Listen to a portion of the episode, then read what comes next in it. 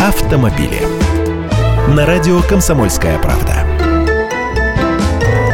Здравствуйте! Всероссийский центр изучения общественного мнения в ЦИОМ после тех самых громких опасных гонок на Геленвагене провел опрос, все ли водители, да и не только водители, соблюдают законы и не пытаются уклониться от ответственности. Оказалось, что половина россиян, 48%, считают, что уклонение некоторых граждан от ответственности за нарушение закона – это массовое явление в стране. Ну, принято у нас так.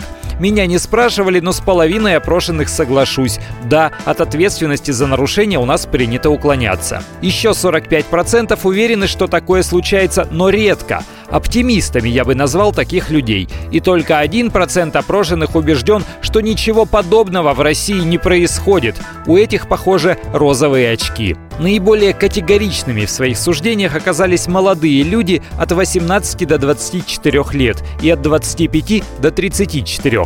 Среди них и вовсе больше половины уверены, что на закон у нас закрывают глаза.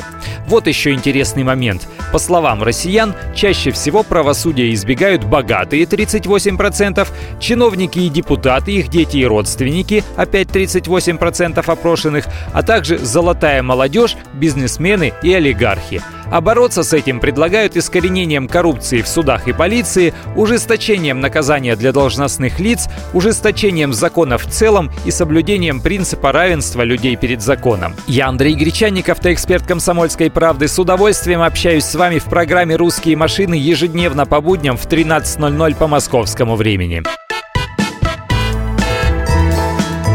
Автомобили.